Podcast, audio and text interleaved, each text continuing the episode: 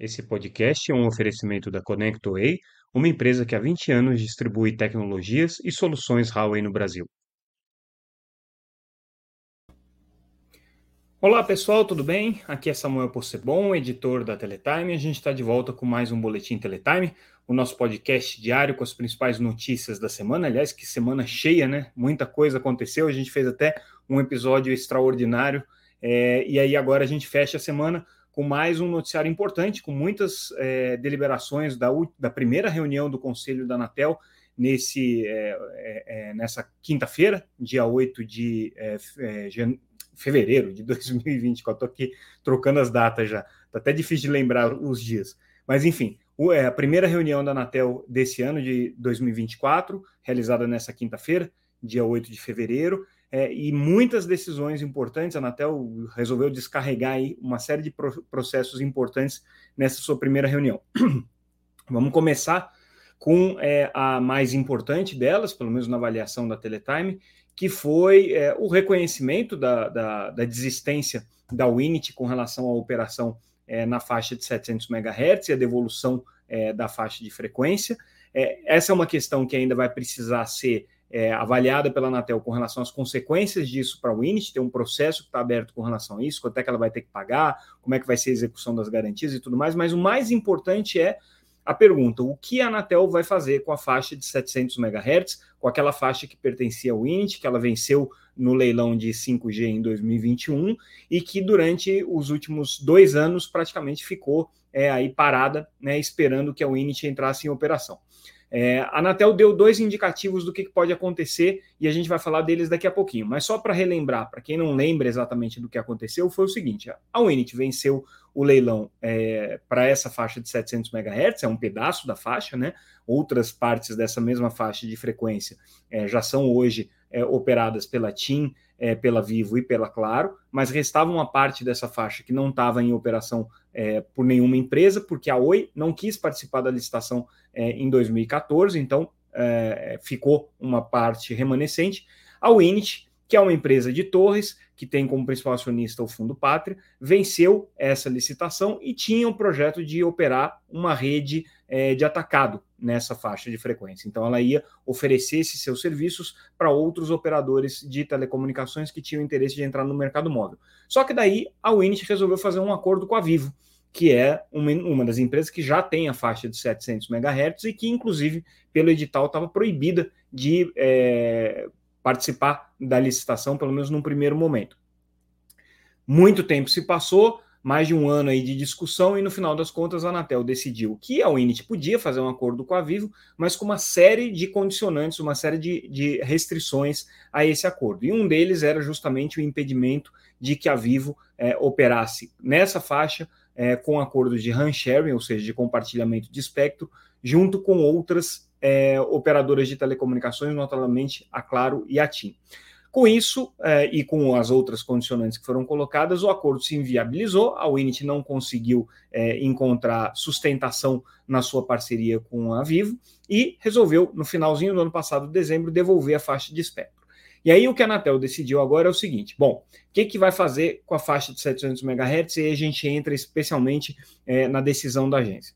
Primeira coisa que a Anatel recomendou, é, o conselho da Anatel recomendou, recomendou, e esse caso agora é, relatado pelo conselheiro Vicente Aquino, foi aprovado por unanimidade, é, foi indicar para a área técnica que analise a possibilidade de que essa faixa seja é, destinada ou para Highline ou para Datorá, que foram as empresas que ficaram em segundo lugar naquele leilão de 2021. A Anatel não tem certeza se pode pedir um estudo para a área técnica, é, se for possível, tem que ser consultado também o TCU. Né?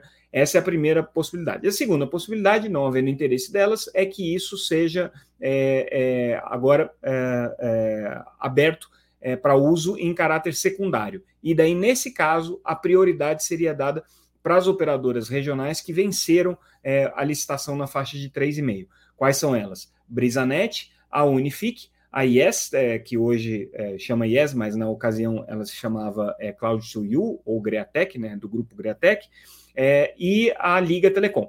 Então, são essas as empresas que teriam é, prioridade para utilizar essa faixa de espectro em caráter secundário. O que, que significa o uso em caráter secundário?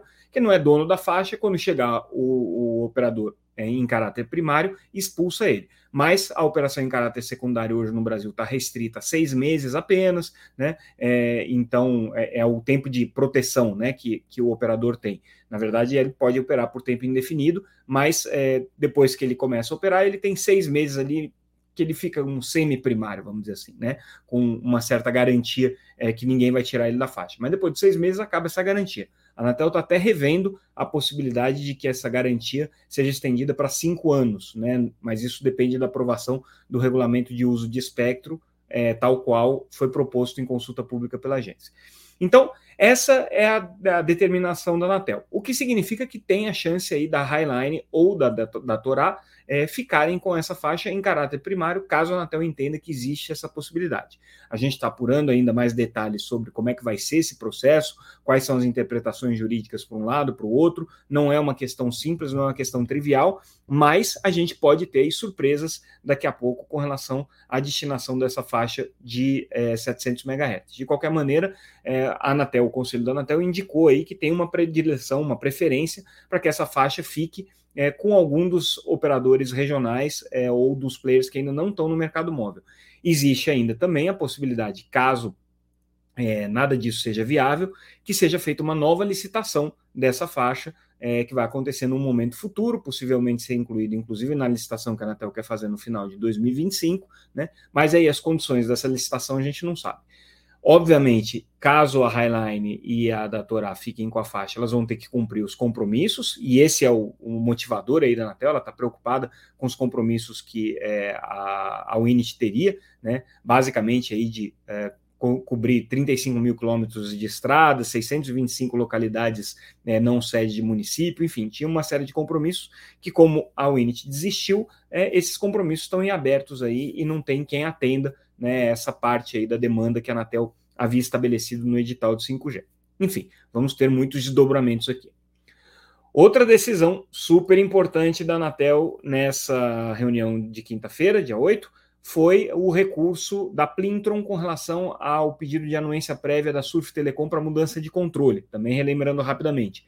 Dezembro do ano passado, na verdade, novembro do ano passado, perdão, é, a, a Anatel julgou um pedido de anuência prévia da SURF para transferência do controle da empresa, é, que sairia da mão do grupo ligado ao empresário Ion Moreira e iria para a Plintron, que também é acionista, mas hoje é acionista minoritário. Só que não é um caso muito trivial. Apesar da SURF ter pedido anuência prévia, ela fez isso por ordem judicial, porque a Plintron é, alega ter um direito sobre é, a assunção do controle da empresa, é, e é, esse direito foi reconhecido pela justiça e pela, pela, pela, pelas instâncias arbitrais que é, lidam aí com essa disputa entre eles e o grupo do Ion Moreira. A Plintron é uma grande empresa internacional operadora de operadoras virtuais, de MVNOs, uma empresa indiana e inglesa, é, e que é, é, sócia da Surf Telecom há muito tempo, mas eles têm uma disputa, né? E aí, dentro dessa disputa, a Plintron gostaria de é, converter as suas ações em ações de controle e poder assumir o controle da empresa, e é, o grupo que fundou a Surf Telecom é, batalha para não perder esse controle. Então, a Anatel, em novembro do ano passado, negou esse pedido de anuência prévia. A gente comentou aqui, foi um, um fato bastante inusitado, porque a Anatel nunca tinha negado um fato, um, um pedido de anuência prévia dessa natureza, e foi ainda feito é, a revelia da opinião da área técnica e da área jurídica da Anatel. Então, causou mais surpresa ainda.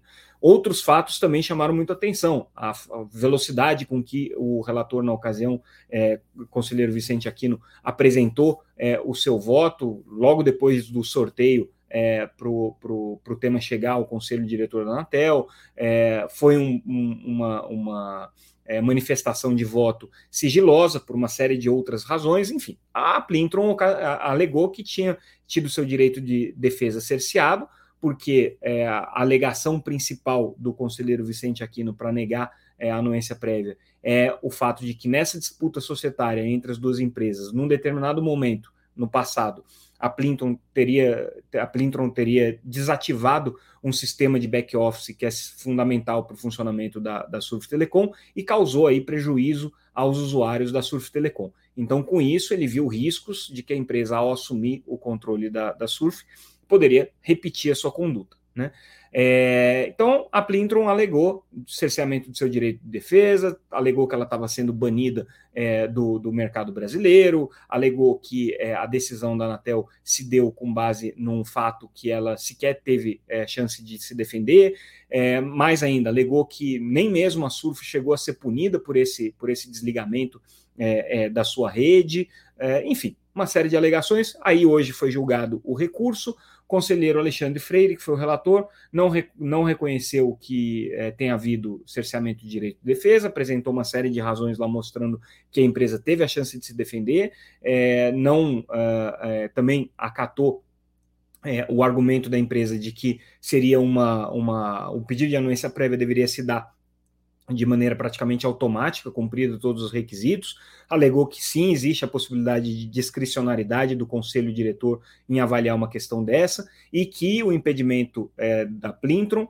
se deu por uma questão é, preventiva, ou seja, a Anatel avaliou que a conduta pregressa traria riscos é, para um processo futuro. Mas aí, o conselheiro Alexandre Freire, acompanhado pelo conselheiro Vicente Aquino, é, disseram o seguinte: nada impede que a Plintron opere em outra operadora ou que seja sócia de outra operadora, ou mesmo que chegando a um acordo com os acionistas da Surf Telecom, volte a apresentar o pedido de anuência prévia. Né? Então, no entendimento da Anatel, os fatos que aconteceram no passado envolvendo a Plintron não são graves o suficientes para impedir que ela opere no mercado brasileiro é, através de outra empresa ou através de outra sociedade.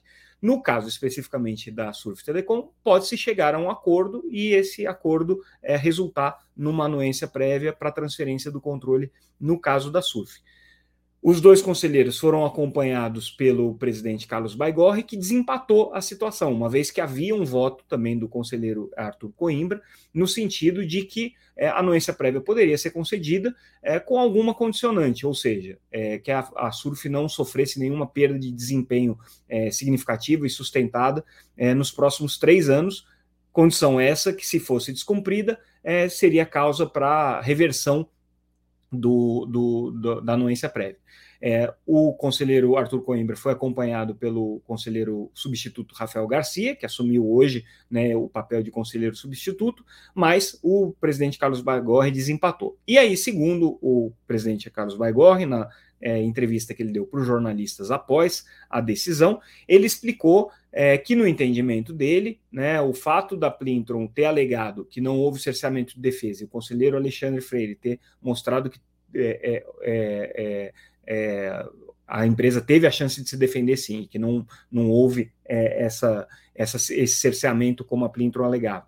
E também é, o fato de que é, a, houve prova de que a Plintron, de fato, agiu de, de maneira deliberada para desligar a rede da Surf num determinado momento, foram suficientes para ele é, formar juízo de valor e dar o seu voto alinhado aí com o conselheiro Vicente Aquino e com o conselheiro Alexandre Freire nesse caso.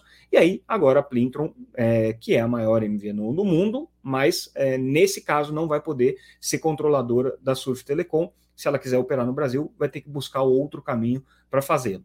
É, a Surf Telecom é uma operadora virtual importante no mercado brasileiro, tem uma quantidade, é a maior delas, tem uma quantidade significativa de assinantes e tem entre os seus é, clientes ninguém menos do que os Correios. Então, né, existe um contrato grande, né, existe um, um, uma, uma relação comercial grande entre é, a, a Surf Telecom e a estatal Correios, que está vinculada ao Ministério das Comunicações, que também, obviamente, é o órgão formulador de políticas para a Anatel. Então, existe aí uma, uma certa é, é, sobreposição né, de, de interesses, uma vez que o Ministério das Comunicações é, tem é, indiretamente aí um, um, interesse na matéria, pelo fato de que a SURF é, é prestadora de serviço dos Correios. Enfim, essa foi a decisão da Anatel. É, vamos ver agora quais ser os desdobramentos e de que maneira que a Plintron vai ou não recorrer dessa decisão agora na justiça, né? Porque em âmbito administrativo estão esgotados aí os recursos possíveis. Outra decisão importante da Anatel foi a deliberação por parte do, do Conselho, é, baseada no voto do conselheiro Arthur Coimbra, para um, a fase 2 e 3 é, dos projetos é, estão chamando, sendo chamados de projetos piloto, mas na verdade já são projetos de, de implementação é, de escolas conectadas por parte da EASE, que é a entidade que implementa os projetos de escola conectadas vinculados aos recursos que foram arrecadados no leilão de 5G. Nesse, é, nessas duas fases, 2 é, e 3, vão ser mais ou menos 5 mil escolas, o projeto total é, supera aí 650 milhões de reais, né? E é, basicamente são é, conexões via satélite que vão ser é, contratadas, mais de 90% das contratações são via satélite, portanto, com velocidade de 20 megabits por segundo, é isso que o Ministério da Educação disse que poderia ser é, é, a velocidade para uma conexão via satélite, a gente noticiou isso na semana passada, né? É, e agora a, a EASE vai ter um prazo aí de dois anos para implementar essa, essa, esse projeto. Né? Esse é só um projeto entre os muitos que prevêem a conexão de 138 mil escolas. É, nem todos, obviamente, vão ser executados pela EAS, nem todos vão ser executados com recursos do leilão do 5G, alguns vão ser feitos com recursos do FUST, alguns vão ser feitos com recursos da Lei é, 14172, enfim, tem uma série de recursos que estão previstos aí para conectividade em escola, mas é importante notar que, no caso especificamente da EASE, vai começar a andar. A EASE, que recentemente teve uma mudança de comando, né, com um novo presidente, é, ela vinha patinando aí na, no cumprimento dessas, dessas na, não no cumprimento, né, mas vinha patinando na velocidade com que é, esses projetos é, é eram conduzidos. Segundo a própria EASE, isso daí se deveu a uma demora nas definições por parte da Anatel, por parte é, do Ministério da Educação, mas agora, pelo visto, caminho livre aí para a EASE correr. Falando de entidades que administram é, compromissos é, assumidos em leilão, vamos falar um pouco da EAD, que é a primeira dessas entidades é, que foi responsável pelos compromissos do leilão da faixa de 700 MHz, que aconteceu em 2014. É, essa empresa já é, cumpriu uma série de compromissos, de obrigações. É, na fase 1, é, foram distribuídos aí é, kits de é, recepção de TV digital é, para mais de 12 milhões de kits em mais de 1.600, é, quase 1.600 cidades.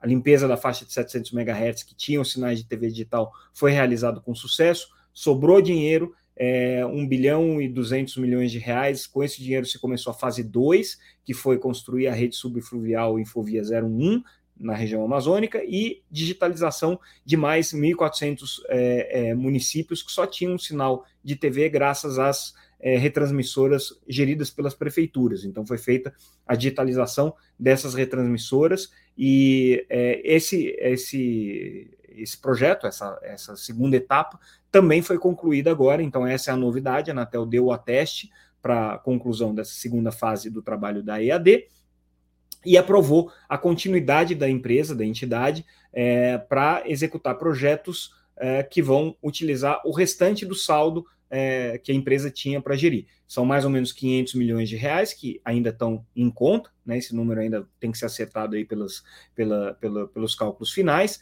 De qualquer maneira, quais são esses projetos? Esses projetos vão ser definidos agora a partir de sugestões que têm que ser encaminhadas pelas operadoras de telecomunicações que venceram a, a, a licitação em 2014, né, e basicamente são TIM, Claro, Vivo e Algar, é, e uh, os radiodifusores que participam do grupo que faz a coordenação desses trabalhos. O grupo é o GIRED, foi o primeiro desses grupos, né, que inclusive serviu de modelo aí para depois a licitação é, da, da, faixa é, de 3,5 GHz e, com, uh, e 26 é, GHz. É, o que, que acontece agora? Né? É, esses é, é, operadores de telecomunicações e radiodifusores vão apresentar os seus projetos, esses projetos vão ter que ser aprovados pela Anatel, e uma vez é, acontecido isso, a, a, a, EAD vai tocar, é, pelo tempo que for necessário, a execução é, desses, dessas metas e desses projetos aí. E aí agora a gente encerra o ciclo aqui de comentários sobre as decisões da Anatel e vamos para outros assuntos de mercado que aconteceram nessa quinta-feira. É, a Viasat, né, a operadora que atua no Brasil com banda larga residencial e é parceira da Telebrás aqui, anunciou a, o início de, de, da exploração do Viasat 3, aquele satélite que eles lançaram, que era uma grande promessa, uma grande expectativa de aumento de capacidade, mas que apresentou um defeito técnico muito sério, o que reduziu significativamente a capacidade do satélite. Então, o que a Viasat anunciou é que eles vão iniciar a operação com essa capacidade limitada, é uma capacidade significativamente menor é, do que o satélite teria originalmente, é, e o que a empresa informa aqui é que ela consegue, no máximo, uma capacidade do satélite de 300 megabits por segundo, mas não é por usuário, é do satélite inteiro. Então, com isso, quando você separa os diferentes bins, os diferentes feixes é, desse satélite e bota ele em operação, a capacidade dele é muito menor, né? Porque é, cada um desses bins aí fica com uma capacidade mais limitada. Então, o satélite inteiro, que era um satélite de mais de 1 terabit é, é, por segundo de velocidade, agora vai operar aí com essa capacidade bem mais reduzida. É, e eles estão recebendo, inclusive, o dinheiro do seguro referente a, a, a, essa perda de capacidade, e um outro satélite deles também, que é, era operado pela Inmarsat, que também é, teve perda total. Né? Então, estão recebendo mais de 700 milhões de dólares em seguros, o que vai, do ponto de vista financeiro para a Viasat, vai ser muito importante. Né? Porém, né, ela continua aí com uma capacidade limitada. Lembrando que, por ser é, parceira da Telebrás aqui no Brasil, ela seria uma grande possibilidade da Telebrás poder contratar capacidade adicional para atender aqueles projetos de educação conectada aqui e os trabalhos é, que estão sendo desenvolvidos é, para o atendimento do programa GESAC, né? Mas aí agora, né, eles vão ter que negociar com a Viasat dentro dessa capacidade mais limitada do Viasat 3, que atende o Brasil, e com outros parceiros que estão aí disponíveis no mercado. Outro assunto que a gente destaca é, é o desempenho da, da TIM da Vivo nos rankings internacionais aí de é, empresas é, globais sustentáveis.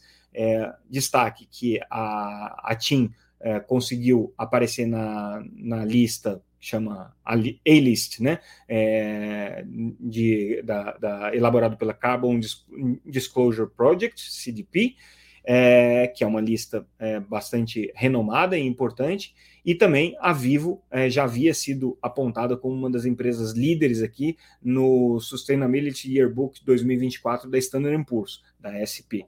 Então, ela estava entre os top 10. As duas empresas aqui que atuam no Brasil e que têm uma agenda ESG bastante forte, é, aparecendo com destaque aí nessas listagens internacionais, mostrando que é, elas estão realmente empenhadas em conseguir é, é, se colocar como protagonistas aí no mercado é, de telecomunicações entre as empresas que atuam com uma agenda ESG forte.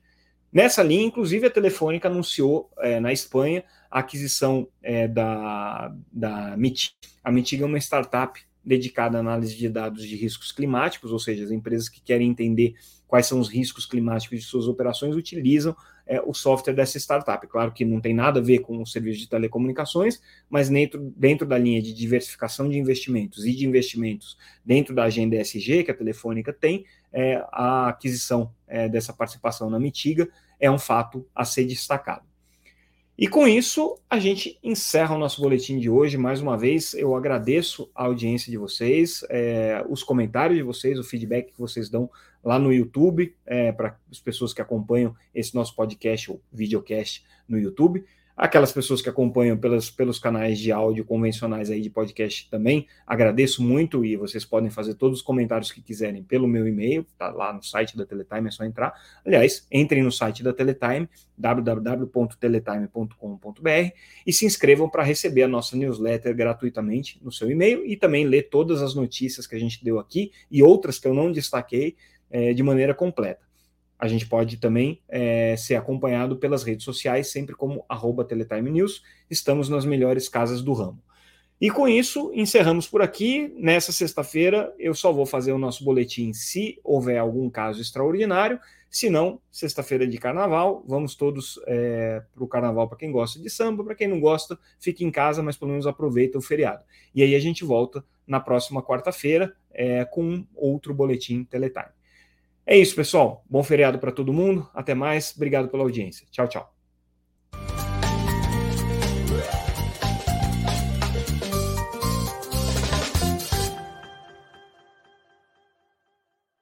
Esse podcast é um oferecimento da ConnectWay, uma empresa que há 20 anos distribui tecnologias e soluções Huawei no Brasil.